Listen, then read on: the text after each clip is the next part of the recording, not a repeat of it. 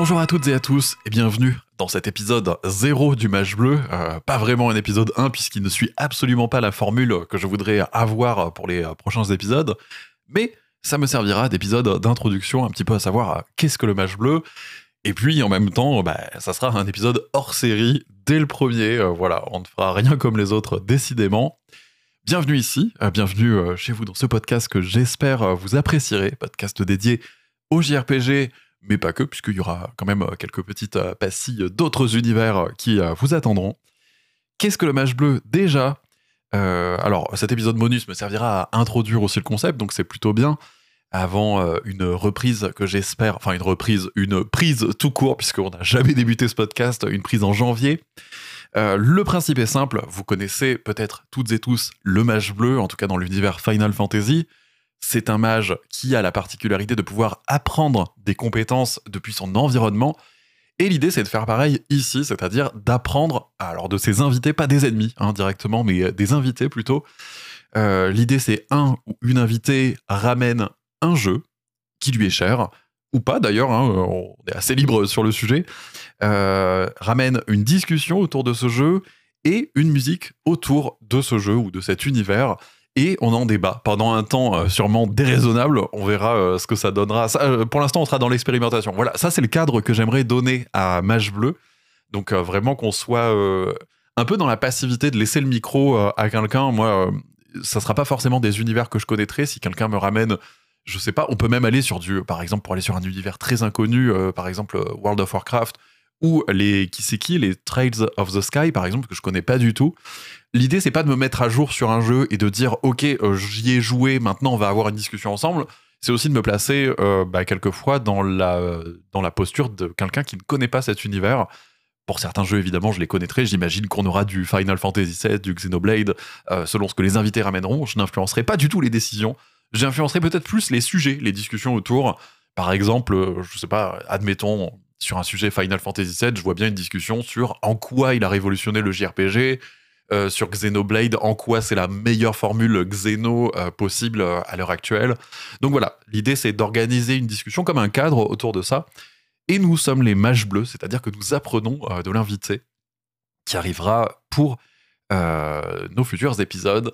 Voilà, j'ai déjà ma liste d'invités de, la saison 1. Ils ne sont pas tous au courant, je dois, je dois vous l'avouer. Euh, j'ai euh, envoyé des DM à certaines personnes. D'autres personnes, euh, j'ai pas envoyé parce que je les connais pas encore très bien et j'ai pas envie d'être le relou en DM. Enfin bref.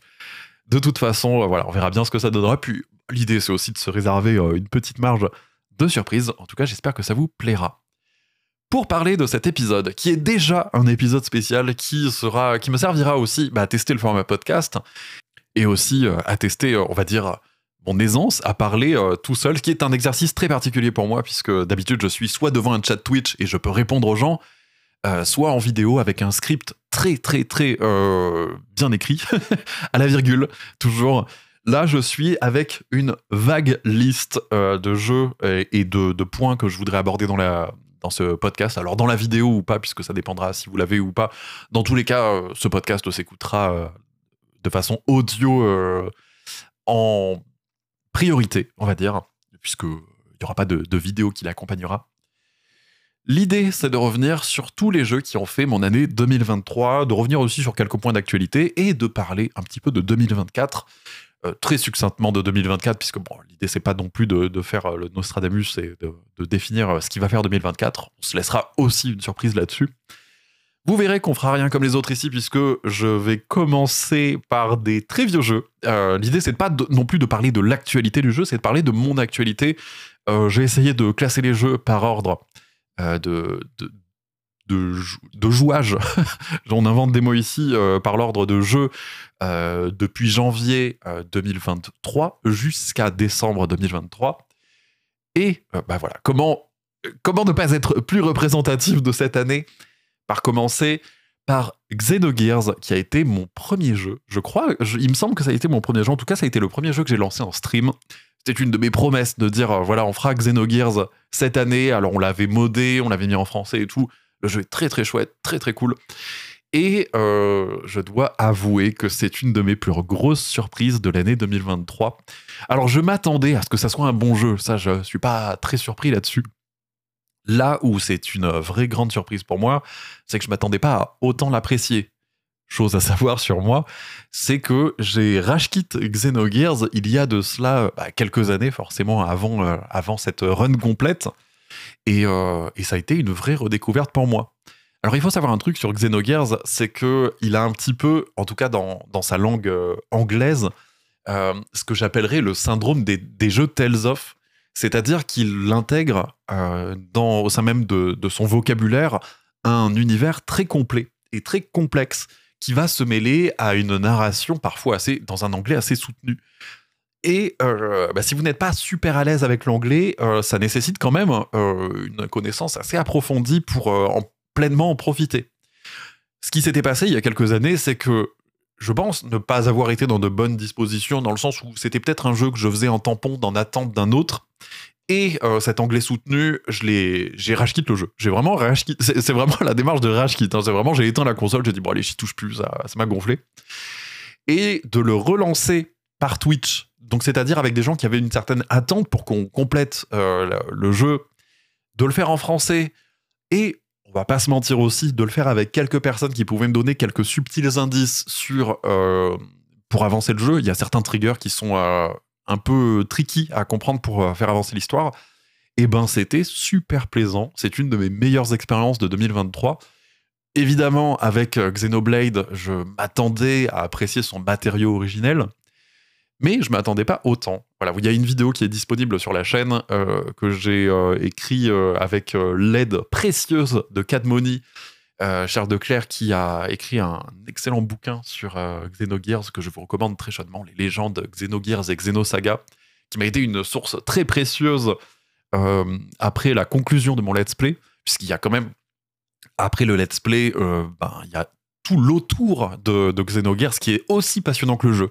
Parce que vraiment, le jeu, si vous le terminez sans rien savoir de l'univers qu'il y a autour, pour moi, vous loupez, je vais pas dire la moitié du jeu, mais euh, une euh, très très grande partie, que ce soit dans son développement, que ce soit euh, dans l'intention de base de Xenogears, il y a vraiment tout un univers à développer qui est aussi fascinant que, que, les, deux CD. Donc vraiment, je vous recommande. Je vous recommande la vidéo qui est sans spoiler, hein, si jamais L'idée dans ce podcast aussi, c'est que je vais souvent faire référence à des vidéos que j'ai déjà tournées. Donc voilà, comme ça, on fait pas durer le podcast, il, durera suffisamment longtemps. Mais voilà, si vous voulez aller plus loin, si vous voulez aller au-delà, euh, vous avez le livre de Charles Declerc disponible chez Sœur d'édition, qui est partenaire euh, de mon contenu, et euh, vous avez la vidéo qui en découle un petit peu de tout ce que j'ai synthétisé sur Xenogears. J'espère que voilà, ça vous plaira. Et c'était mon premier jeu de l'année 2023 passe donc au second, qui est toujours un petit peu, euh, on va dire, pas du tout dans l'air du temps, puisqu'il s'agit de Final Fantasy XIV. C'était ma deuxième euh, promesse euh, de, de l'année 2022 de me mettre à Xenogears et de me mettre à FF14. Donc voilà, dès, dès janvier 2014, dès janvier-février 2014, les deux promesses étaient plus ou moins remplies. Donc voilà, l'année s'est passée tranquillement après. C'est évidemment extrêmement faux. FF14, euh, pareil, ça a été fait en stream. Alors j'en ferai peut-être moins des streams FF14 euh, parce que bah, en fait je me mets la pression de tout faire en stream et du coup j'ai pas envie de d'avancer un peu de mon côté. Donc là c'est ce que je fais, j'avance un petit peu de mon côté. FF14, euh, qu'est-ce que j'en ai pensé? Alors c'est très particulier parce que il y a pas mal de gens qui me disent que justement FF14 est, est, divisé, vous savez, comme tout MMORPG en extensions. Donc, euh, Realm Reborn, c'est vraiment la première extension qui fait suite à la 1.0 qui était euh, dans un état catastrophique, qui a été rebootée par Naoki Yoshida. Encore une fois, vidéo disponible sur la chaîne pour le portrait de Naoki Yoshida. Et euh, ce qui s'est passé, c'est que voilà, tout le monde me disait FF14, tu verras, ARR, Realm Reborn, c'est pas vraiment la meilleure extension, c'est plutôt justement un reboot qui se sert d'éléments déjà un peu accidentés, donc c'est pas la meilleure itération euh, du MMO. Il faut attendre d'aller à telle extension. Alors là, c'est très variable selon le discours, mais voilà, faut attendre quelques extensions avant d'avoir la vraie euh, expérience FF14. Moi, j'ai terminé ARR euh, et aussi de le faire en stream et, de le faire avec des gens qui s'y connaissent. Euh, je tiens à préciser ça à chaque fois parce que je pense aussi que ça peut euh, biaiser mon jugement sur les jeux de les faire en stream. Donc euh, voilà, je préfère les mettre en préambule et comme ça vous synthétisez vous-même ou pas si c'est un disclaimer ou un encouragement plutôt de votre côté pour les faire.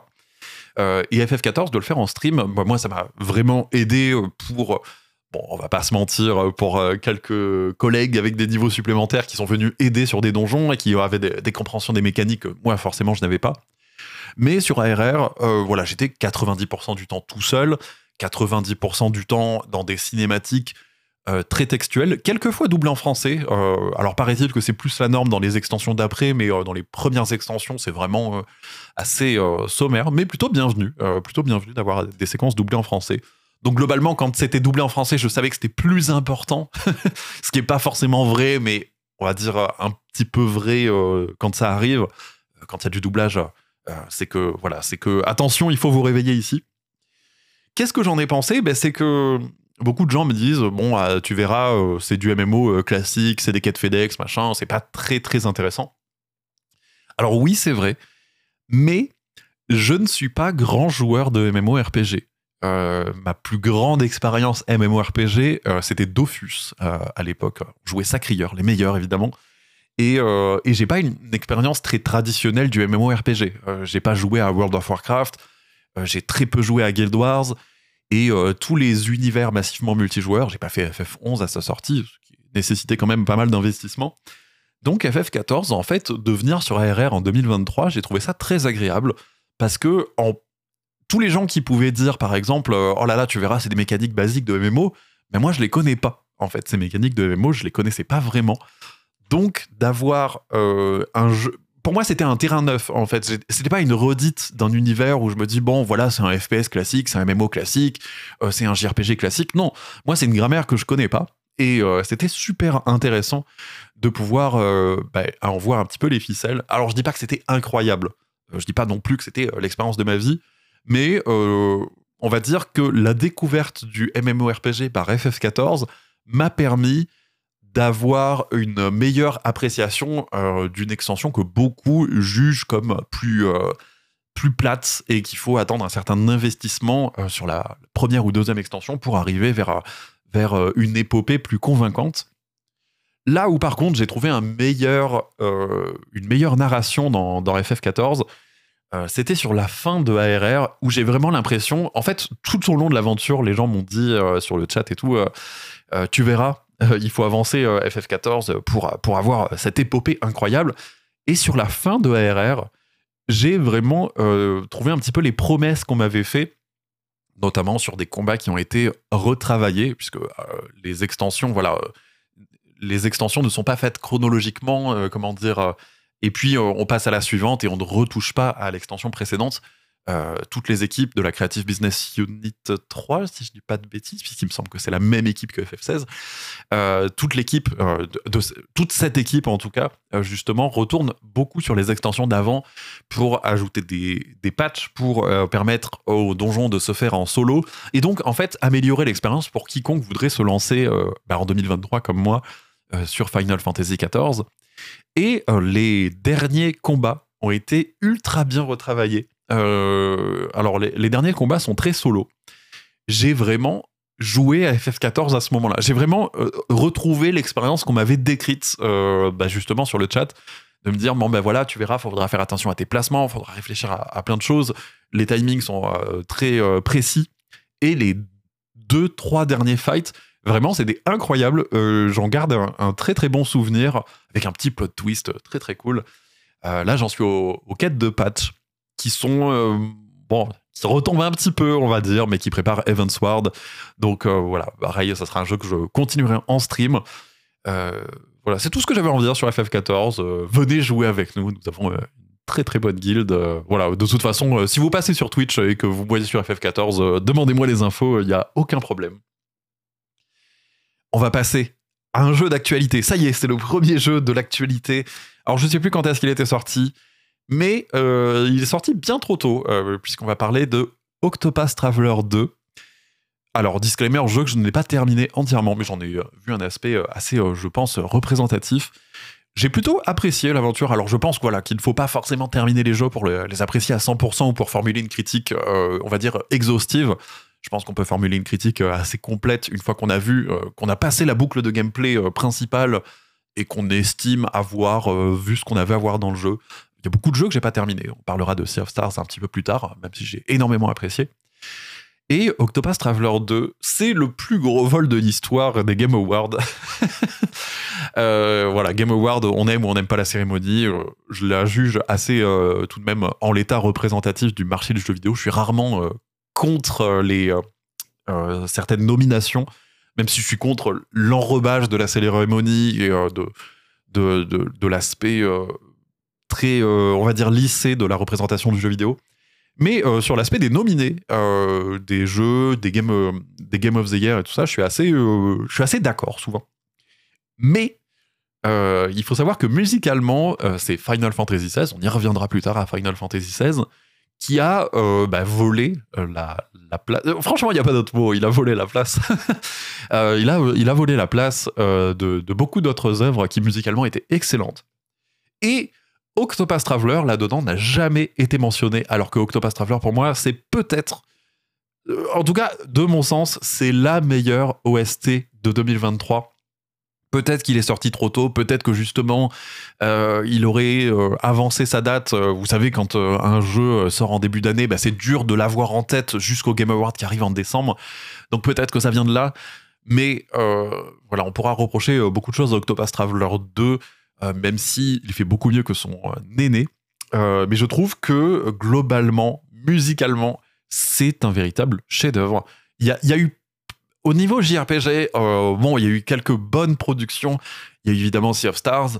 il y a eu quelques petites tracks sympas d'FF16, mais puis du Xeno 3. Enfin bref, on reparlera de tout ça. Mais globalement, au niveau vent frais euh, sur euh, une direction musicale au niveau euh, continuité. Alors j'ai plus le nom du compositeur, je, je l'ai eu un moment en tête, mais là ça m'est complètement sorti de l'esprit. Mais la direction musicale de Octopus Traveler, Octopus Traveler 2 là, était vraiment incroyable et c'est peut-être le point que je vous recommanderais le plus. En second point, je vous recommanderais quand même un gameplay qui est assez addictif. Et en troisième point, euh, le scénario de certains personnages qui est vraiment très très chouette. Encore une fois, je n'ai pas terminé euh, les scénarios. Donc euh, voilà, un jour, le, le backlog sera terminé, mais l'année 2023 a été extrêmement riche en JRPG et en JRPG qualitatif surtout d'ailleurs. Octopus Traveler, j'en ai fait. Alors, j'ai pas fait une vidéo sur Octopus Traveler en lui-même, j'ai fait une vidéo sur la HD 2D. Euh, que je trouve euh, assez unique comme euh, manière de traiter graphiquement du jeu vidéo et comme manière de ramener, on va dire, du old school sur nos consoles modernes. Donc voilà, c'était la résultante de mon let's play sur Octopus Traveler.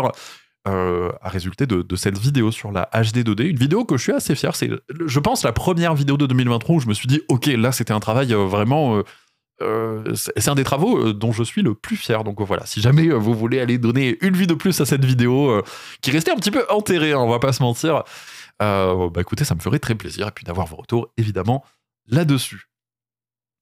Alors visiblement, on va se fâcher tout de suite puisque le jeu suivant était ah non, mais alors attendez, est-ce que je dis une bêtise? Alors oui, euh, on, va, on va les mettre dans l'ordre. On se fâchera plus tard. Euh, puisque avant euh, ce jeu clivant, nous avons joué... Mais alors attendez, oui Non, non, c'est ça. C'est d'abord dans cet ordre-là.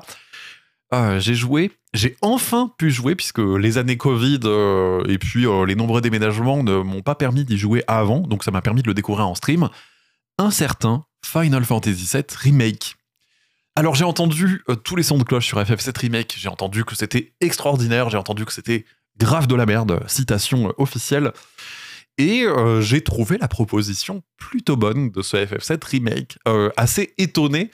alors je savais évidemment qu'il y avait, je ne spoilerai pas évidemment, mais il y a toujours ce petit plot twist. voilà, si vous jouez à FF7 Remake, vous avez le, le petit, la petite subtilité, c'est que remake ne veut pas dire c'est un remake de FF7, mais plutôt c'est dans la diégèse du jeu, le jeu est un auto-remake euh, dans sa narration et les je dis pas que les personnages s'en rendent compte, on suppose que les personnages s'en rendent compte, mais bon, bref, il y a toute cette notion-là un peu méta euh, qui était vraiment très très chouette et qui est abordée en filigrane, qu'on espère voir plus développée, plus affirmée euh, dans Rebirth et puis dans euh, Re, quelque chose, sûrement Reunion, Renaissance peut-être, je sais pas pour le troisième épisode, on verra. Si j'ai raison, voilà, je, dirais que nous l'avons vu ici en premier. Là où je trouve FF7 Remake très malin, c'est sur son système de combat qui est vraiment très hybride entre le tour par tour et l'action RPG. C'est peut-être pour moi l'aboutissement d'une formule euh, qui avait été euh, initiée avec euh, Kingdom Hearts, où on disait beaucoup que Kingdom Hearts c'est un button masher où on réfléchit pas du tout, alors que c'est absolument faux. quiconque a fait un super boss dans Kingdom Hearts sait de quoi je parle. Et on est sur une hybridation de cette formule action RPG avec bah, une jauge ATB, hein, tout simplement, puisque vous pouvez pouvez mettre euh, une pause active pour décider de certaines actions de vos coéquipiers qui sont en majorité du temps euh, dirigées par euh, l'intelligence artificielle, sauf si vous intervenez vous-même et que vous récupérez le contrôle d'un de ses coéquipiers. Vraiment, le système de combat est très malin, très très cool. Et puis encore une fois, au niveau musical, je ne sais pas quoi dire d'autre que ils ont pété un câble. Alors, je vais en profiter pour dire aussi, c'était un peu plus loin dans ma liste, mais je vais le regrouper ici. J'ai également fait le DLC euh, qui est consacré à Yuffie. Et mais je sais pas combien il y a de CD. Euh, enfin, si vous achetez la, BO euh, complète de ce remake, plus intégrade, mais c'est vraiment incroyable. Les musiques adaptatives en fonction de votre action, le nombre de propositions musicales, les remixes que vous pouvez trouver et collectionner. Ah, vraiment, c'est d'une générosité folle. C'est une vraie euh, lettre d'amour respectueuse des fans que pas tout le monde n'a compris, avec des séquences absolument mémorables que je m'attendais pas à trouver. Euh, j'ai tout le passage de la danse. Euh, ceux qui savent, savent. C'était un de mes passages les plus mémorables de, ce jeu que je revois toujours avec plaisir. Il y a un let's play qui est disponible sur ma chaîne de let's play, justement, Tetril VOD, si vous voulez voir. Et puis le smile que j'affiche sur la séquence de danse est assez communicatif, je pense. Vraiment, j'ai adoré cette section-là. Et euh, par contre, dans les points négatifs, c'est que forcément, quand on joue à un remake, en tout cas un jeu qui s'appelle remake, on a quelques attentes sur des points très précis. Et j'ai eu pas mal de déceptions, euh, notamment sur des séquences qui ont été volontairement rallongées pour donner une espèce de consistance à Midgar, qui est bienvenue, parce que Midgar, c'est quand même euh, le personnage principal de la première partie du jeu. Et de voir que Midgar est vivante, que Midgar est vraiment un personnage à part qui abrite d'autres personnages tout aussi euh, singuliers, bah, c'était très cool. Mais certains passages sont ultra longs pour pas grand chose. Euh, notamment le, le passage entre le premier et le deuxième réacteur. Euh, voilà, ceux qui savent, savent, c'est vraiment pas très intéressant. Il y a vraiment une notion de progression, de ah va ici pour faire avancer tel truc et puis tu te rends compte qu'en fait pas du tout il fallait retourner en arrière machin donc tu sens un peu les ficelles derrière euh, je vais pas vraiment apprécier ces passages là par contre il y a des passages vraiment très exclusifs à ce remake qui euh, m'ont pris de court on va dire et qui m'ont euh, extrêmement surpris j'ai vraiment adoré tous ces passages là euh, et puis détesté certains passages où justement on avait cette appréhension si vous avez fait par exemple le jeu original vous savez que vous escaladez la tour Shinra et qu'à un moment quelque chose se libère d'une cage et il y a un passage très horrifique euh, à ce moment-là. Et ce passage horrifique a été hyper, euh, je sais pas comment dire, mais édulcoré. Euh, il a pas du tout le même ton auquel je m'attendais. C'est un passage que j'attendais vraiment énormément. De me dire que c'est difficile de retranscrire l'ambiance de FF7 à ce moment-là du jeu original et le remake l'a pas du tout bien fait. Alors il y a des raisons de censure, il y a des raisons de, de Peggy et de enfin de, d'organismes de notation à garder le plus bas possible pour que le remake, évidemment, euh, soit accessible au plus grand nombre. Euh, j'en ai parlé d'ailleurs dans ma vidéo sur l'horreur et le JRPG. Encore une fois, euh, je fais le lien entre un peu toutes les vidéos si vous voulez développer certains points précisément de, ce que je raconte. J'en ai parlé sur l'horreur et le JRPG, précisément de ce point sur FF7. Donc voilà. quoi dire d'autre sur FF7 J'attends énormément la suite, vivement février. je fais partie des gens qui sont très très enthousiastes et qui, qui y a l'air d'avoir une générosité absolument euh, débordante euh, sur euh, Rebirth. Donc, très très hâte de voir ce que ça va donner. Il y aura un jeu de cartes dans Rebirth. RIP à tous les gens qui, comme moi, vont collectionner les cartes. Je vais y passer un temps infini, c'est terrible. Bref, on passe au jeu suivant. qui sera le jeu clivant? Voilà, j'en ai parlé un petit peu avant, puisque ben, pour les besoins euh, de, de remake et pour les besoins du DLC de remake, j'ai aussi fait un certain Dirge of Cerberus qui était sorti sur PS2 à l'époque et qui est disponible maintenant euh, si vous accédez à, l'émulation avec euh, un pack de textures 4K vraiment euh, absolument très très joli. 4K ou 1080p mais en tout cas HD donc c'est le meilleur moyen à l'heure actuelle si vous avez un PC moyennement puissant parce que je dirais c'est quand même de la PS2 faut pas abuser non plus. Mais on arrive sur, sur un résultat assez propre. Malheureusement qui ne sera pas aussi propre au niveau gameplay puisqu'on arrive quand même sur un jeu qui euh, est pas toujours très intéressant. Très souvent alors euh, si vous ne connaissez pas l'aventure vous jouez euh, je vais peut-être résumer un petit peu ce qu'est euh, Dirge of Cerberus vous jouez un des personnages les plus appréciés mais les plus cachés de FF7 puisque vous jouez Vincent Valentine qui était un personnage euh, optionnel de FF7 mais très apprécié des fans Euh, vous avez donc un jeu de pistolet faut savoir d'ailleurs que ce jeu, il était euh, pressenti pour être à la base un jeu de Irving Kinessas de FF8. Et puis c'est finalement bah, par la compilation FF7 qu'ils ont décidé de rebrander le jeu et euh, d'inclure Vincent Valentine pour l'inclure dans, dans cette volonté de, prolonger l'histoire de, de FF7 original. Qu'est-ce qui se passe? Vous jouez. Alors, c'est le jeu le plus tard de la compilation. C'est le jeu qui conclut la compilation FF7 originale. Euh, C'est-à-dire qu'il y a. euh, euh, alors, je vais peut-être dire de bêtises, mais le jeu de euh, Crisis Core, Last Order, euh, FF7, euh, globalement, il y a Advent Children juste après, et il y a Crisis Core qui conclut euh, ça, puisqu'il n'y a plus rien après, en tout cas. Et c'est très bizarre parce que ça se conclut justement sur une fin assez ouverte. Donc euh, voilà, bon. Encore une fois, ceux qui savent savent, on va pas spoiler non plus l'intégralité des jeux. Ce n'était pas très intéressant. Je vais pas mentir. C'est pas, c'est pas mon expérience de l'année. hein. Dire le GOTY 2023, c'est dire George Cerberus, c'était absolument faux. Niveau narratif, c'était un peu rajouté. C'est ça que c'est un petit peu les, les ficelles qu'on sent euh, de plus en plus grosses, euh, plus on avance dans l'aventure. Certains personnages sont tout de même assez intéressants. Euh, voir euh, voir le, le Kate Seat original, donc Reeves, celui qui, qui manipule la peluche un petit peu plus impliqué dans l'action, c'était très sympa. C'était la première fois qu'on le voyait avec un rôle aussi développé. On voit un peu plus dans le remake dans ce rôle-là. Au niveau gameplay, c'est absolument euh, navrant, malgré de très bonnes idées. Euh, en fait, bah, vous jouez Vincent Valentine, qui a la possibilité euh, de, jouer, de jouer des flingues. Vous avez donc une arme, jusqu'à trois armes améliorables, avec bah, par exemple un canon longue portée, un canon courte portée, un effet fusil à pompe, un effet sniper. Et vous pouvez moduler pour créer l'arme de vos rêves, lui inclure des matériels, choses comme ça.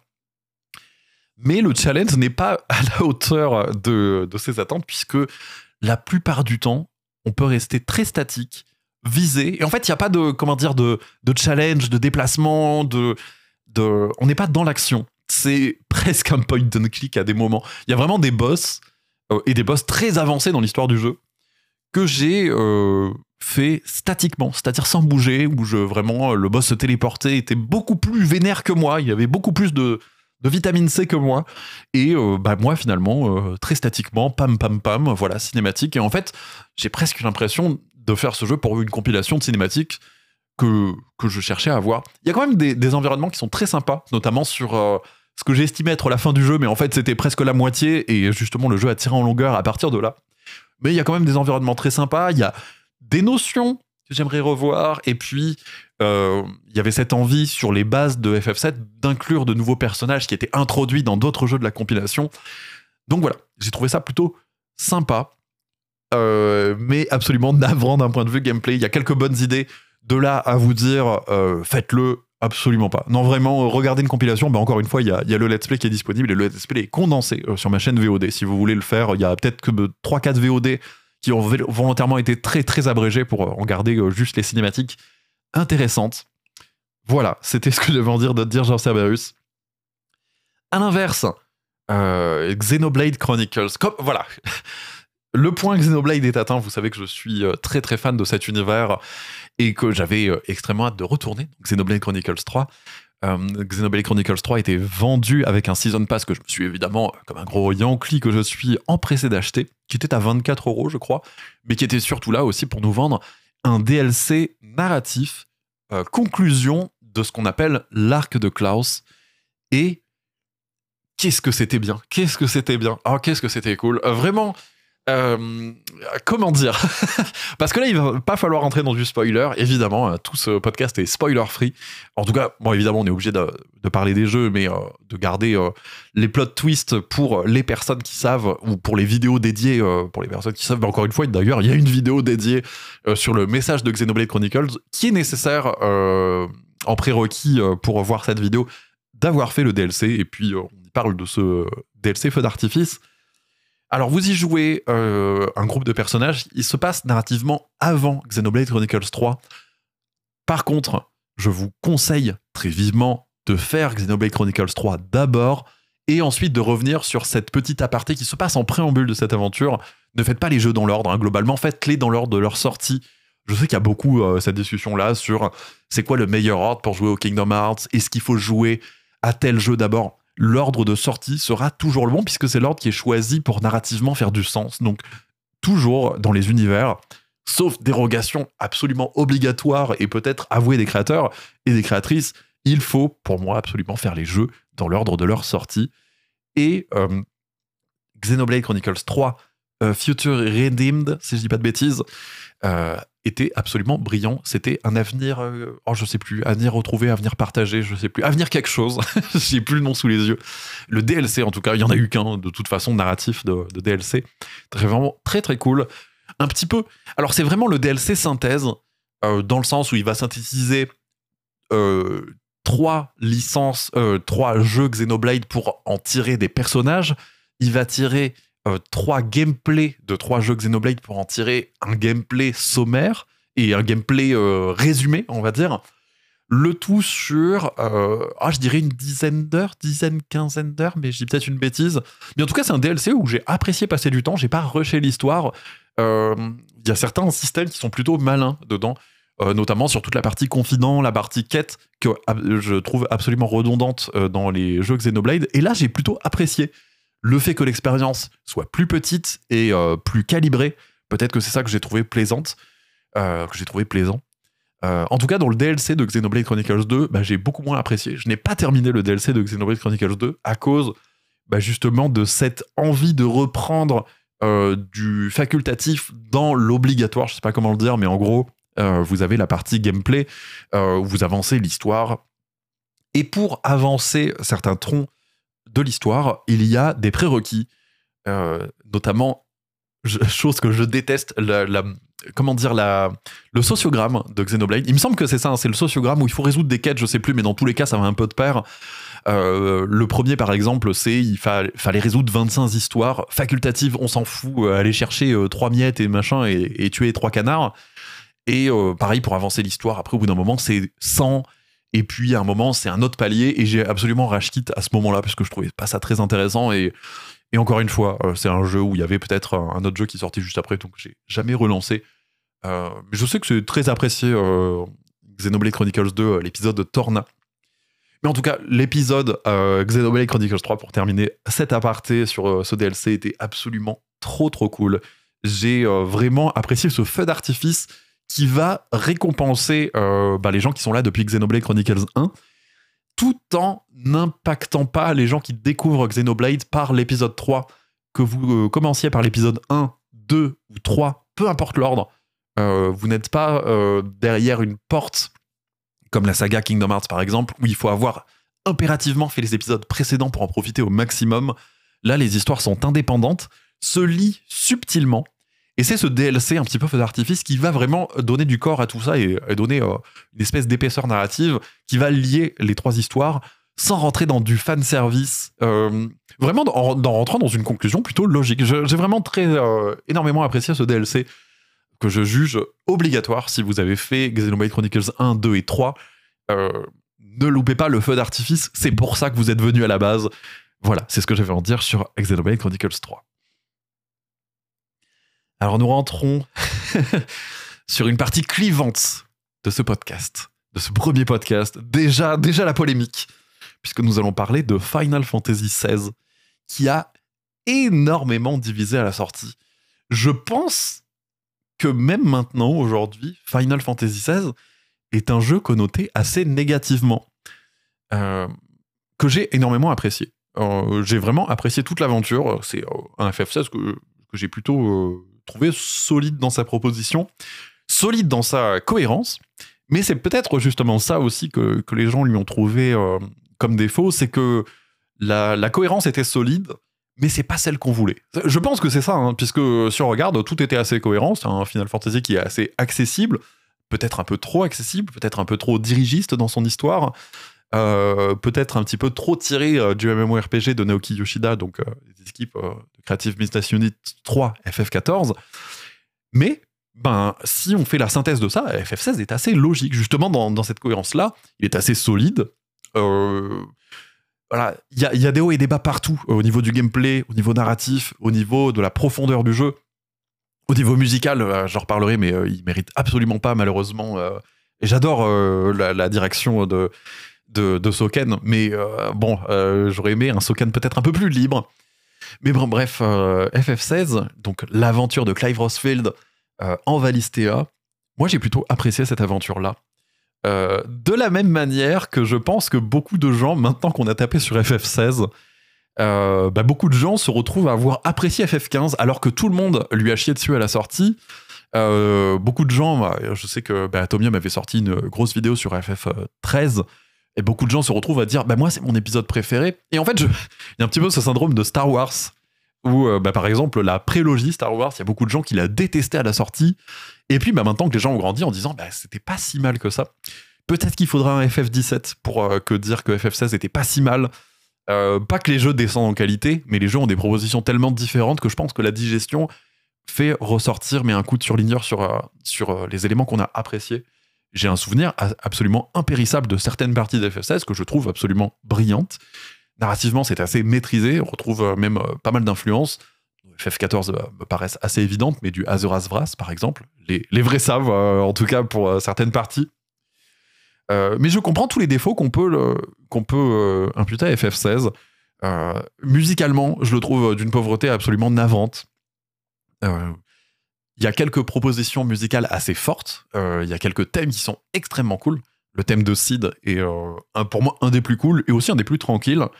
Mais je m'étais fait la réflexion au fil de mon aventure, FF16, euh, de me dire Oh, par exemple, je rentre dans, un, dans une ville, je dis Ok, c'est très sympa ce que j'entends comme musique, mais je la mettrai pas dans ma playlist. Et en fait, au fur et à mesure que j'avance dans le jeu, je me rends compte que je me fais beaucoup de fois cette réflexion-là.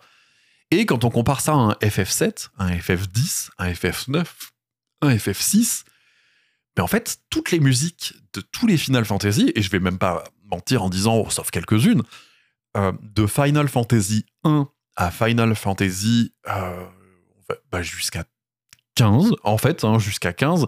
14, euh, j'ai absolument pas toutes les connaissances là-dessus, FF11 peut-être un peu moins, mais en tout cas, sur tous les, les Final Fantasy que j'ai pu faire, chaque musique est un réel banger que je peux mettre dans ma playlist Spotify pour en profiter. Et euh, FF16, je crois dire une bêtise, mais il y a 4 euh, ou 5 CD euh, de, musique, en tout cas d'enregistrer en studio.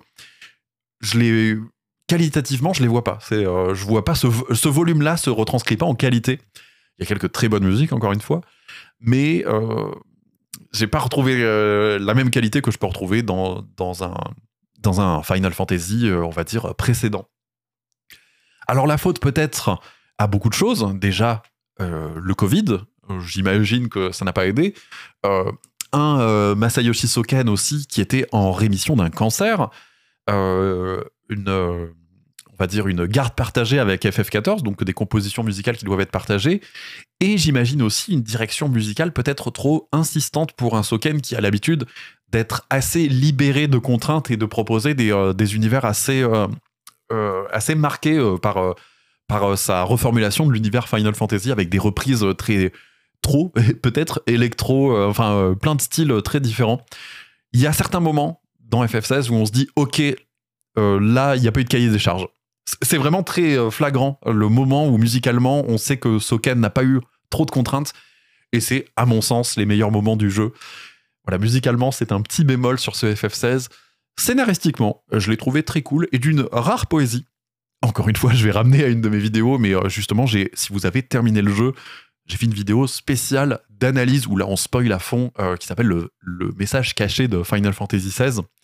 Alors j'ai vu quelques personnes qui m'avaient dit oh là là Tetril fais-tu fais-tu du contenu un peu putaclic Non, il y a réellement pour moi un sous-texte dans ce FF16 il y a un, réel message en filigrane de l'aventure. Donc voilà, si jamais vous voulez aller voir euh, cette vidéo-là, on, parle justement de, ce sous-texte et, euh, de presque, on va dire, euh, je sais pas où je vais avec cette phrase, mais, mais en gros, oui, ce sous-texte-là de, FF16, j'espère que ça vous plaira. Voilà, encore une fois, si vous avez vu, si vous avez joué, conclu FF16, bon, il y a peut-être une petite discussion à avoir ensemble.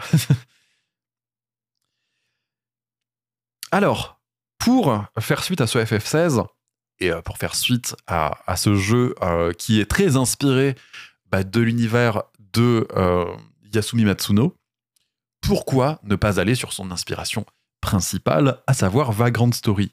Alors à l'heure actuelle, je n'ai pas terminé encore Vagrant Story. J'en suis j'en sais rien.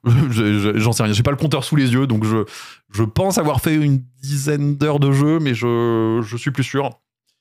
C'était assez incroyable Vagrant Story pour l'instant, là où j'en suis. Encore une fois, c'est un jeu que je voudrais conclure, donc euh, c'est pas un jeu qui est abandonné. Euh, je suis assez euh, sous le choc. Vraiment, il n'y a, qu'un mot.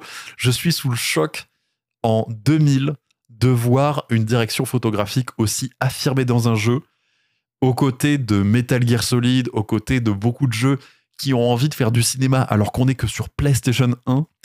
Voir Vagrant Story avec cette richesse de plans. Mais vraiment, si vous pouvez regarder ne serait-ce que quelques petites cinématiques in-game avec le, moteur de, rendu du jeu, c'est absolument formidable. Et euh, il n'y a pas de, motion capture à l'époque, il n'y a pas de, performance capture encore moins. Et il y a un travail d'artisan pour faire du cinéma avant les créatures de l'esprit, avant euh, Advent Children encore plus, mais avant euh, le, moindre capteur mis sur un acteur en salle je trouve le travail absolument formidable. Cette mise en scène euh, de, de, Squaresoft, de cette époque Squaresoft, est absolument euh, avant-gardiste. J'ai vraiment pas peur des mots dessus parce que euh, plus j'avance dans le jeu et à chaque fois dans, le let's play, j'ai toujours ces superlatifs en sortant d'une cinématique où je, pète un cap de me dire mais c'est incroyable d'avoir fait ça à cette époque. Et à chaque sortie de cinématique, je dis absolument la même chose mais avec, avec la même candeur, on va dire, de me dire, mais je me rends pas compte de me dire que ça, dans son contexte, c'était absolument fou. Au niveau gameplay, euh, Vagrant Story, c'est peut-être à l'inverse des cinématiques. Euh, c'est la partie la moins accessible du jeu. Euh, c'est le jeu va vous demander justement d'apprendre dans une interface qui n'est pas la plus claire. Aujourd'hui, je pense que s'il y a un remake de Vagrant Story qui doit être fait, pitié, refaites les interfaces du jeu. Elles sont absolument catastrophiques. On doit y passer un temps déraisonnable. Il y a un système de craft d'armes qui va vous demander d'aller dans des menus de sous-menus, de sous-menus, de décraft, de recraft. Euh, les ennemis vous demandent de frapper avec la bonne affinité élémentaire, la bonne affinité euh, de type et le bon type d'arme. Cela nécessite qu'entre chaque ennemi, vous alliez dans les menus, mettre pause, aller chercher l'arme, équiper, valider, retour, retour. C'est absolument lourd au possible. Donc voilà, si remake, il y a une marge de manœuvre pour faire un remake absolument euh, formidable de Vagrant Story remake ou remaster, je pense que remaster, on est déjà assez content. Euh, mais en tout cas, si on améliore l'UX, UX design, c'est pas facile à dire. UX design, il y a vraiment euh, de quoi faire pour que l'expérience utilisateur soit beaucoup plus profitable. Et puis peut-être quelques tutos supplémentaires, ça je serais pas contre. Encore une fois, c'est un jeu que je fais sur Twitch. Et globalement, Ozukia, si tu passes par ici, sans des personnes qui connaissent le jeu, je pense que j'aurais lâchez l'aventure. J'ai pas peur de, le dire parce que vraiment j'aurais racheté le jeu parce qu'il est très cryptique, soit par un guide, soit par quelqu'un qui connaît le jeu. L'accompagnement, à mon sens, est nécessaire, mais pour quelqu'un qui le découvre en solo, vraiment, euh, soit vous vous armez de patience et vous n'avez que ce jeu à faire et vous n'êtes pas euh, happé par une sortie qui arrive euh, courant 2024, soit vous avez euh, on va dire, euh, un professeur avec vous, euh, que ce soit sous la forme d'un PDF ou sous la forme d'un ami. c'est vraiment quelque chose que je vous recommande. Mais c'était très très cool ce Vagrant Story et vraiment hâte de le conclure pour avoir ben, un premier pas dans l'univers de Ivalice, puisque c'est une grosse inspiration bah, sur Valistea, puisque nous sommes sur Valistea. C'est très très rigolo de, le remarquer, puisque FF16, le monde de Valistea, c'est littéralement la contraction entre Ivalice et Eorzea. C'est vraiment c'est la synthèse des deux mots et c'est les deux grandes inspirations de ce FF16. Donc euh, voilà, euh, j'étais très content de découvrir un petit peu son matériau d'origine qu'on retrouve évidemment dans FF16. Soyons un petit peu nomades le temps euh, de quelques instants. J'ai eu, alors la chance ou la malchance, ça c'est à vous de me le dire, la possibilité en tout cas sur le continent nord-américain, puisque je réside au Canada, d'essayer Ever Crisis pendant sa bêta ouverte. Euh, comment dire? Alors, Ever Crisis, c'est euh, une autre possibilité pour un remake. C'est dit comme ça dans le matériau promotionnel du jeu. Si vous allez sur le site euh, de Ever Crisis, qui est dans l'univers d'FF7, pour celles et ceux qui ne connaissent pas, c'est une autre possibilité pour un remake. Et à la fois, j'ai un peu peur que ça soit une douille un peu obligatoire, puisque il y a l'air dans ce Ever Crisis d'avoir des personnages qui vont intervenir dans dans le remake, euh, dans Rebirth en tout cas. Euh, c'est un gacha game euh, dans la forme la plus traditionnelle. qui se veut adapter plus fidèlement, en tout cas graphiquement, Final Fantasy VII, donc avec des personnages un peu plus disproportionnés, un petit peu plus chibi, tout en segmentant à mort l'histoire. Moi, c'est déjà un point au niveau gameplay que j'arrive pas. C'est-à-dire que chaque partie va se jouer vous avez une puissance de personnage qui va être déterminante si vous pouvez lancer ou non telle partie euh, de l'aventure. Par exemple, sur le réacteur numéro 7, donc l'introduction de FF7, euh, elle va être découpée en plusieurs parties. Euh, et ces parties-là vont...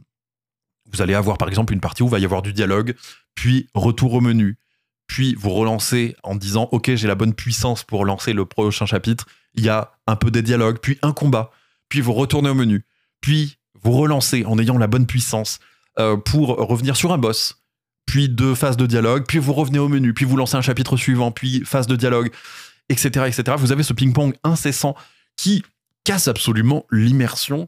Donc de dire que c'est une autre possibilité pour un remake.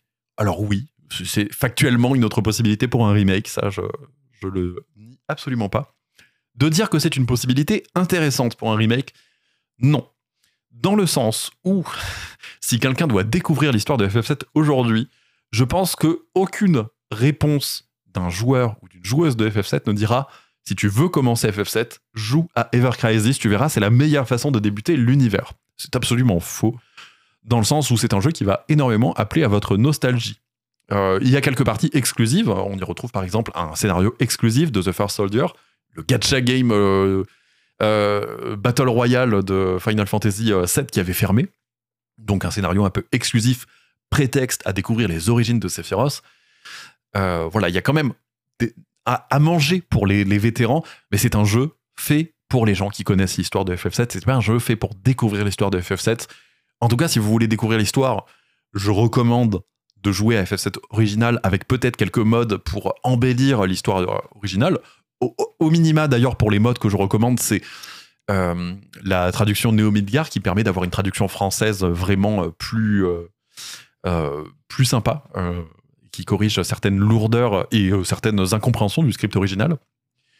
Mais Ever Crisis, c'était pour moi pas très très bon. Il n'y a pas de jugement de valeur d'ailleurs, parce que je sais que beaucoup de gens adorent Genshin Impact. C'est pas dire c'est un gacha game, donc c'est forcément nul le gacha game ne me parle pas en tant que système. Euh, d'ailleurs, euh, il me parle un petit peu hein, depuis que j'ai vu une certaine vidéo de 440 Hz euh, que je vous recommande si vous tapez 440 Hz sur YouTube, une analyse de Genshin Impact que je trouve absolument formidable, une analyse vraiment voilà recommandée, approuvée. j'ai trop trop hâte de voir ses prochaines vidéos. Mais voilà, FF Ever Crisis en formule gacha game sur un jeu très narratif qui est FF7, je trouve que ça donne un découpage pas très naturel. Et euh, voilà, c'est pas l'expérience que je recommande pour euh, découvrir l'histoire de FF7. Alors, puisque. Oh, tiens, j'aurais pu parler. Oh non, j'ai loupé un jeu. Alors, vous savez quoi On va les mettre ensemble. Et. Euh, alors, attendez, je vais le noter. Hop on va les mettre ensemble puisque euh, je pense que je pense que je l'ai fait en 2023. Oui, je l'ai fait en 2023 techniquement. un certain Change Cause, alors, qui est sorti en fin d'année 2022, mais je crois qu'il est sorti en décembre 2022.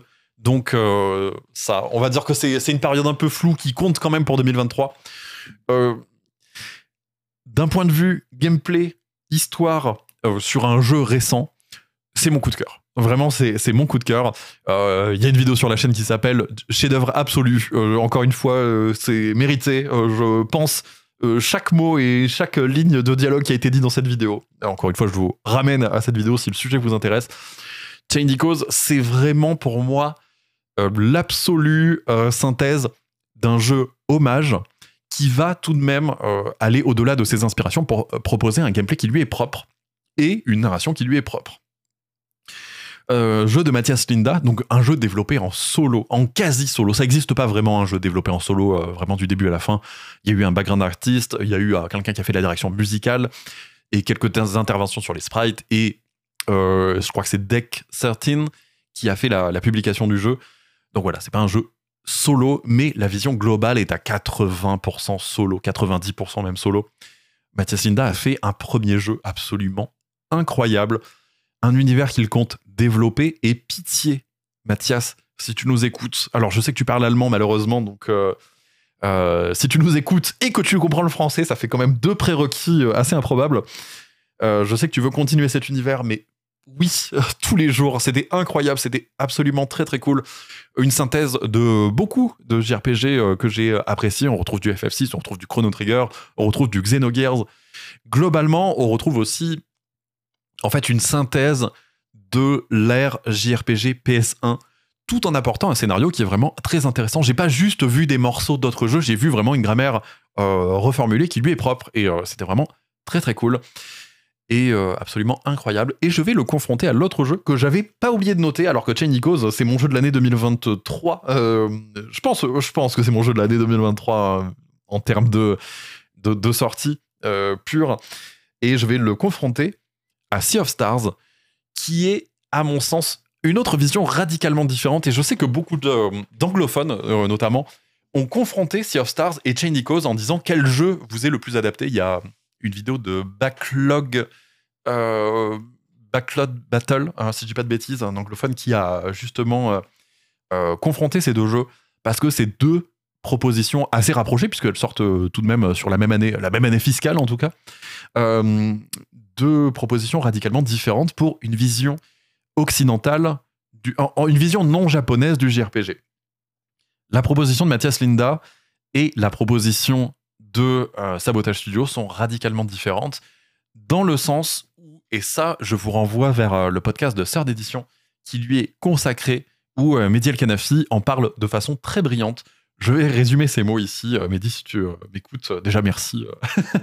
Mais voilà, si, la, synthèse de Mehdi était la suivante c'est que Sea of Stars et Chain Cause ne sont pas des jeux qu'on peut confronter parce qu'ils n'intègrent pas la même philosophie du JRPG. Je trouve que c'est assez vrai, dans le sens où, même si on peut dire que graphiquement ils se ressemblent, dans les systèmes de combat quand même, voilà, il y a un peu les mêmes inspirations, euh, Chain Cause n'est absolument pas dans le bon style graphique. Si, le style graphique doit faire hommage à l'époque euh, auquel il fait référence, c'est Chain Cause qui fait tâche.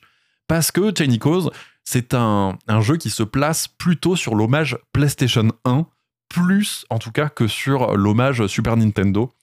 Euh, là où Sea of Stars va beaucoup plus sur l'hommage Super Nintendo. Euh, sur Chain Cause, on est sur du, du FF7, du FF6, sur, un, sur du JRPG un petit peu plus sombre, un petit peu plus mature. Là où Sea of Stars, on va beaucoup plus retrouver du Secret of Mana, euh, du Chrono Trigger et euh, une notion un petit peu plus lumineuse euh, du JRPG, un petit peu plus candide. Et, et, voilà. Et je pense que ce qui a été reproché à la narration de Sea of Stars, bah, c'est globalement cette confrontation avec Genicos sortie la même année, avec un scénario plus mature. Mais ces deux jeux-là absolument pour moi à scinder en deux, même si je comprends évidemment les rapprochements qu'on peut en faire, mais ils sont pour moi vraiment à scinder dans le sens où ils ne font pas référence à la même période, même si graphiquement, bah, ils font référence à la même période, pour des raisons de facilité, euh, on imagine du côté de Mathias Linda, parce que voilà, faire ça tout seul, euh, c'est mieux quand même quand c'est en 2D plutôt qu'une mauvaise 3D. Donc, euh, Sea of Stars et Chenikos sont deux propositions assez opposés. Et je suis content d'avoir oublié euh, Cause parce que ça m'a permis de le confronter à Sea of Stars. Et c'est un petit peu le clash que, que, beaucoup de gens ont fait. Beaucoup de gens, même dans les commentaires d'ailleurs de ma vidéo sur Sea of Stars, disent bah, je préfère Chain Cause. Euh, oui, je, le comprends tout à fait. Euh, et voilà, si vous avez euh, un petit peu de sous à mettre dans un JRPG, je, je recommande à 100% Chain Cause. Mais Sea of Stars, il a quand même des qualités qui lui sont propres, notamment sur une certaine verticalité du monde, sur l'exploration. Je m'attendais pas à vraiment apprécier l'exploration dans un JRPG en pixel art. La, la, verticalité, l'exploration, le système de combat est assez osef et l'histoire sont assez osef, mais il y a vraiment une bonne proposition. Puis musicalement, c'est assez fou. J'ai préféré la BO de, de Sea of Stars à celle de Chinikos, même si les deux se défendent absolument bien. Oh là là, on va aller sur du RPG doudou euh, Kingdom Hearts 2.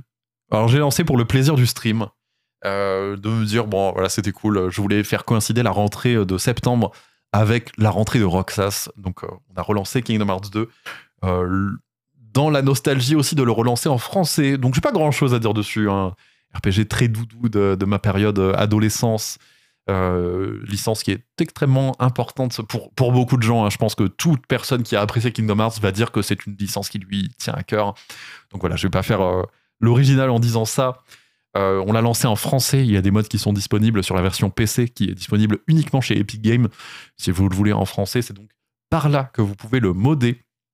J'en profite d'ailleurs puisqu'il y a un projet très récent qui vient de sortir pour Kingdom Hearts 3 qui a été intégralement traduit en français. C'est un tour de force absolument dantesque de la part euh, euh, des équipes. Vous avez, alors j'ai plus le nom, peut-être que je vais me risquer à le trouver ici pendant que je vous parle. Là, je, fais quelque chose que je ne sais pas faire, c'est faire deux choses à la fois. ah, mais je l'ai retrouvé en même temps que je vous parle. Alors attendez, j'espère que ça va pas s'entendre dans le podcast. c'est Michio euh, qui a été directrice de ce projet de fandub. Euh, vous pouvez retrouver son travail, alors notamment, je pense euh, vous pouvez retrouver son travail sur YouTube où elle a fait un récapitulatif de l'histoire de ce mode et, et puis ça vous permet aussi de trouver la page du modding pour bah, proposer le jeu en français. C'est un travail assez incroyable de doublage de comédiens, de, coordination. On rappelle que tout ça était absolument gratuit. Euh, c'est une chance qu'on a, on a une communauté euh, Kingdom Hearts qui est parfois un petit peu gatekeeping, euh, parfois un petit peu de mauvaise foi sur la qualité des jeux et puis sur l'impossibilité de, faire profiter de la licence à d'autres personnes, puisque c'est un jeu qui est assez hermétique si on n'a pas joué au jeu précédent. Mais on a une communauté qui est vraiment assez, assez unique et bienveillante sur d'autres aspects. Et c'est la grande majorité qui est comme ça. Donc vraiment, une très très grande chance. Donc voilà, Prétexte de dire que j'ai relancé Kingdom Hearts 2, prétexte de vous dire que si vous voulez vous lancer dans Kingdom Hearts 3 en français, c'est maintenant possible. Alors évidemment, petit disclaimer, euh, ce sont des, doubleurs amateurs qui ont fait un travail absolument formidable, que je trouve est un niveau euh, très professionnel euh, pour certains et certaines. Par contre, effectivement, on sent quelques petites différences de micro, du fait que pas tout le monde n'avait le même matériel. Mais voilà, ça c'est vraiment du pinaillage. Et peut-être un petit disclaimer pour vous dire de ne pas vous attendre non plus à une qualité de studio d'enregistrement Chacun a fait avec les moyens du bord et c'est déjà une chance d'avoir ça. Donc voilà. Et puis, dernière. Euh, on est à la moitié un petit peu, mais euh, quand même. Euh, en tout cas, dans les derniers jeux, on va dire, dans les derniers mains que j'ai lancés, bah, j'ai fait le, DLC de FF16. Bon, je dis que c'est un main, mais en vrai, je vais pas en dire grand chose. Final Fantasy XVI. Alors, je vais en profiter pour clarifier certaines choses. Final Fantasy XVI était voulu par Naoki Yoshida comme un jeu sans DLC scénaristique pour profiter de l'aventure. Vous avez certainement vu passer cette interview-là de, Yoshida qui dit Moi, il n'y a, pas, a pas besoin euh, d'avoir un DLC pour profiter de l'aventure. Et quelques mois plus tard, un DLC sort. J'imagine que certaines personnes y voient une trahison. Euh, ce qu'il faut y voir, c'est que c'est un DLC ultra facultatif. Et euh, je pense que les, les dires de Naoki Yoshida s'opposent aussi assez bien à ce qui avait été fait sur FF15 qui nécessitait un film, qui nécessitait un animé sur YouTube, qui nécessitait un season pass, presque deux season pass, un, un et demi, on va dire, euh, season pass pour profiter du jeu. FF16, l'aventure se joue de bout en bout sur une galette que vous achetez et euh, quand vous terminez le jeu, vous avez l'histoire complète.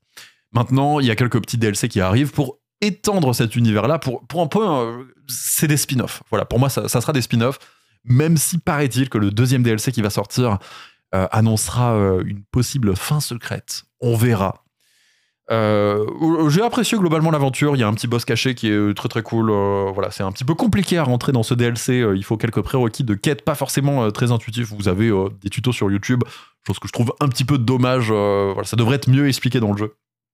Mais voilà, c'était mon, jeu le plus récent d'ailleurs aussi. Là, on va revenir un petit peu en arrière puisque je vais parler de non JRPG. Alors, il y aura encore un petit peu des JRPG, mais on va parler de non JRPG.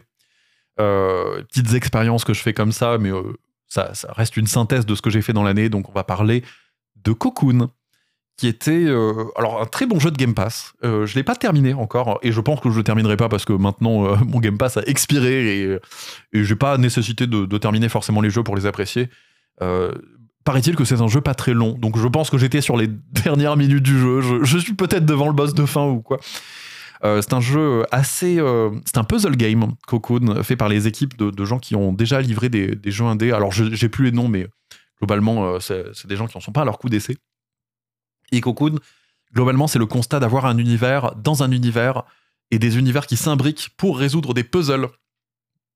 Vous avez une petite sphère que vous allez, que vous allez très vite récupérer qui va vous permettre d'aller explorer l'univers dans cette petite sphère pour résoudre des puzzles, pour faire avancer euh, la sphère d'avant. Euh, pour faire et voilà, vous avez plein de petits pouvoirs comme ça, mais globalement, c'est des univers imbriqués les uns dans les autres. Le concept est très difficile à expliquer, mais est réalisé avec une simplicité folle. Vraiment, une fois la manette en main, c'est limpide. Euh, et c'est très particulier parce qu'on a à la fois cette possibilité d'avoir une boucle de gameplay très compréhensible, très très facilement compréhensible, tout en ayant, euh, même pour moi, c'est très difficile de l'expliquer simplement. Donc on a ce paradoxe-là de c'est difficile à expliquer, mais c'est subtilement et très facilement réalisé. C'est comme expliquer le voyage dans le temps. Euh, il y a certains films qui le font très bien dans leur scénario, mais quand on doit reformuler ça, quand on doit faire la critique nous-mêmes, bah, c'est plus compliqué. Et c'est ce que je trouve avec ce cocoon, voilà, de, cette imbrication d'univers dans des univers. Je trouvais ça très très cool, mais un petit peu compliqué à expliquer. Mais en tout cas, euh, voilà, très bon jeu de Game Pass à faire. C'est disponible un petit peu partout. Si vous voulez, vous y essayez. Alors quand je vous dis qu'on sort du JRPG, on va parler de Marvel Snap, qui a été pour moi... Euh, alors il me semble que ça a été lancé en 2023, hein, je dis pas de bêtises. Euh. ah non, ça a été lancé avant. Mais en tout cas, c'est un jeu qui a, qui a pas mal occupé euh, mes jours et surtout mes nuits, qui a retardé mon sommeil. J'aime beaucoup les, jeux de cartes. Je me remets très doucement à Magic. voilà, Wizard of the Coast, si vous passez ici, j'attends. voilà, mes DM sont disponibles, mes DM sont ouverts. Marvel Snap, c'était un, jeu de cartes assez malin que j'ai beaucoup apprécié. En plus, j'aime bien l'univers Marvel. Au niveau de la collection, euh, au niveau du temps de jeu, voilà, vous avez trois localisations euh, dans Marvel Snap. Euh, et le but du jeu, c'est d'avoir plus de puissance sur chaque localisation. Chaque partie est unique parce que chaque localisation va avoir des effets uniques qui ne sont pas anticipables en début de partie. Et donc vous avez euh, votre deck de cartes avec euh, évidemment euh, l'archétype que vous voulez jouer, avec plus ou moins de direction à votre jeu, mais vous avez aussi une partie aléatoire bah, due aux localisations. Et je trouvais le système assez brillant. Voilà, on va pas non plus épiloguer là-dessus sur Marvel Snap. Un jeu où je pourrais épiloguer, où j'aurais pu épiloguer, mais je ne l'ai pas fait parce que j'ai été extrêmement sage c'est Baldur's Gate 3. Évidemment, je pense que tout le monde, dans tous les podcasts de 2023, va avoir une mention honorable pour Baldur's Gate 3 à minima. Et Baldur's Gate, euh, je dois vous avouer quelque chose, il m'a happé mon temps euh, sur un temps de jeu déraisonnable, mais sur un très court laps de temps, mais à la fois très déraisonnable. Et je dois vous avouer que j'ai désinstallé le jeu parce que j'ai eu peur de ce qu'il m'a fait. Et vraiment, je vous jure que premier degré, c'est ce qui s'est passé. Baldur's Gate 3, quand j'ai vu le temps que j'y passais dessus au détriment de certains jeux que j'avais à faire, de certaines vidéos que j'avais avancées, de mon temps de stream, je l'ai désinstallé en me disant, euh, en sevrage, presque en sevrage, de me dire vraiment, je ne peux pas euh, lancer Baldur's Gate 3 maintenant. Euh, J'en suis encore à l'acte 1 et j'y ai passé un temps déraisonnable à tout chercher, machin et tout. Donc vraiment, je me suis dit, non, non, c'est pas maintenant, c'est pas bien. Je l'ai désinstallé, j'ai récupéré une centaine de gigas sur mon disque dur, j'en avais besoin en plus. Donc euh, vraiment, euh, c'est le jeu de l'année, évidemment, ça c'est indéniable. Euh, de me dire que voilà, beaucoup de gens chez Hasbro ont été licenciés alors que la branche Donjons et Dragons et la licence Baldur's Gate a, fait les, beaux jours de Hasbro. Je trouve ça absolument scandaleux. On y reviendra un petit peu sur les licenciements du JV. Mais voilà, en tout cas, Baldur's Gate 3, Euh, C'était euh, une expérience un peu trop intense pour moi, euh, que je relancerai très volontiers euh, dans une période de vacances et que je conclurai. J'ai très très hâte de le conclure euh, dans une période de vacances.